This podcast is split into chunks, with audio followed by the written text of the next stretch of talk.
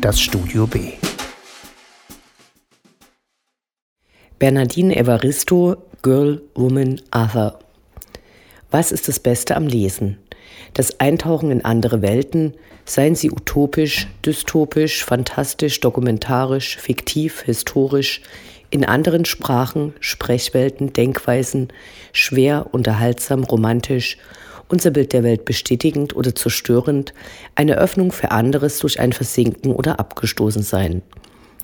Das heute hier vorgestellte Girl, Woman Arthur der britischen Autorin Bernardine Evaristo beschreibt in vier Kapiteln die Leben von elf Frauen und einer nicht-binären Person. In jedem Kapitel werden drei Protagonisten in den Mittelpunkt gestellt. Die Kapitel tragen ihre Vornamen. Dabei stehen die meist schwarzen Frauen teilweise in familiären Beziehungen zueinander.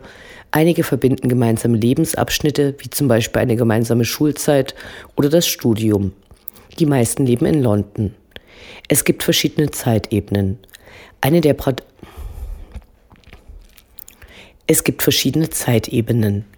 Eine der Protagonistinnen, die viele der Charaktere als Verbindung haben, ist Emma, eine lesbische schwarze und etablierte Künstlerin, deren neuestes Theaterstück am Abend aufgeführt werden wird.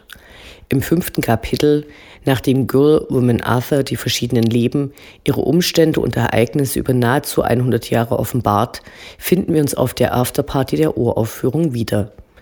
In einem Epilog baut Bernardine Evaristo dann ein Finale in allerfeinster Soap-Opera-Manier. In den einzelnen Kapiteln sehen wir die Innenansichten der Protagonistinnen, die auch ihre Haltung oder Erlebnisse mit anderen der Frauen schildern. Dadurch verschieben sich häufig Annahmen über sie, die durch in anderen Kapiteln getroffene Aussagen entstanden sind.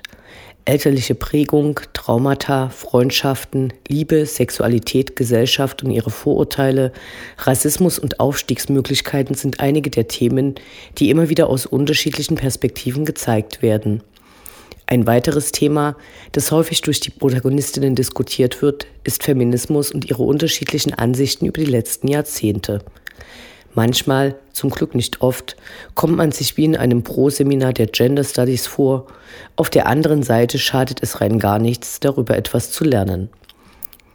Als Motivation für Girl, Women, Other gab Bernardine Evaristo, Tochter einer weißen Britin und eines nigerianischen Vaters an, dass sie frustriert war, dass schwarze britische Frauen in der Literatur nicht sichtbar sind und wollte etwas gegen ihre Abwesenheit unternehmen. Das Leben ihrer Protagonistinnen reichen von Teenagern bis zu einer Frau in ihren Neunzigern, die jedoch nicht immer linear beschrieben werden. Girl, Woman, Arthur ist ein Werk, dessen Welt vielen nicht bekannt ist, weil wir bisher nicht viele Gelegenheiten hatten, über sie zu lesen. Es dauerte für mich ein wenig, bis ich mich mit dem Stil des Buches zurechtfand. Es gibt kaum Punkte, der Rhythmus wird durch die Zeileneinteilungen vorgegeben, die den Fluss beschleunigen oder verlangsamen, ein Hybrid aus Prosa und Poesie.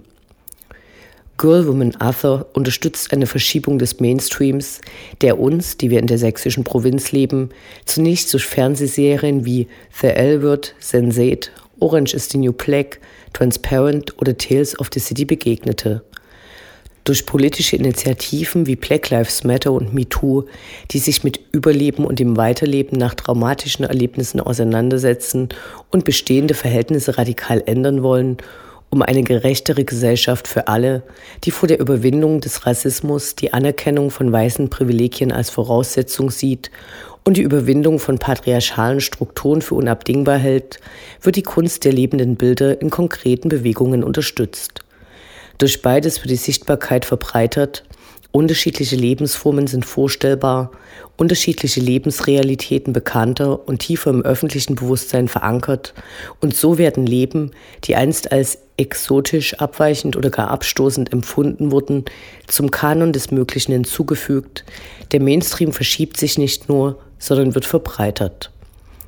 Dabei ist die Frage nach der Zugehörigkeit zum Mainstream eine, die nicht wenige der Protagonistinnen in Girl, Woman, Other beschäftigt.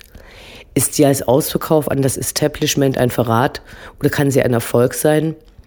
Die Protagonistinnen finden unterschiedliche Antworten. Bernardine Evaristo, die den Titel eines MBA verliehen bekam und in Großbritannien eine bekannte und renommierte Autorin ist, sprach in einem Interview kurz nach der Wahl von Trump zum Präsidenten der USA ihre Vermutung aus, dass in der Zukunft mehr Bücher geschrieben würden, die sich entweder satirisch mit ihm auseinandersetzen oder aber eine solidarische Gesellschaft zum Thema hätten. Girl, Woman, Other ist der letzten Kategorie zuzuordnen. Vor wenigen Tagen wurde dem Werk, welches nicht in deutsche Übersetzung vorliegt, wie übrigens bisher keines der neun Bücher von Bernardine Evaristo, der diesjährige Booker-Preis zuerkannt wurden, den seit 50 Jahren der von einer Jury ausgewählte beste englischsprachige Roman des Jahres erhält. Sie ist die erste schwarze Frau, die damit ausgezeichnet wurde. Kritik gab es vor allem dafür, dass sie sich diesen Preis mit einer anderen teilen musste. Margaret Atwood, die für die Fortsetzung ihres Romans The Handmaid's Tale, The Testaments, prämiert wurde. Auf den Fotos der Ausgezeichneten sehen beide glücklich aus, wie eine Reminiszenz an den Schluss von Girl, Woman, Other. This is about being together.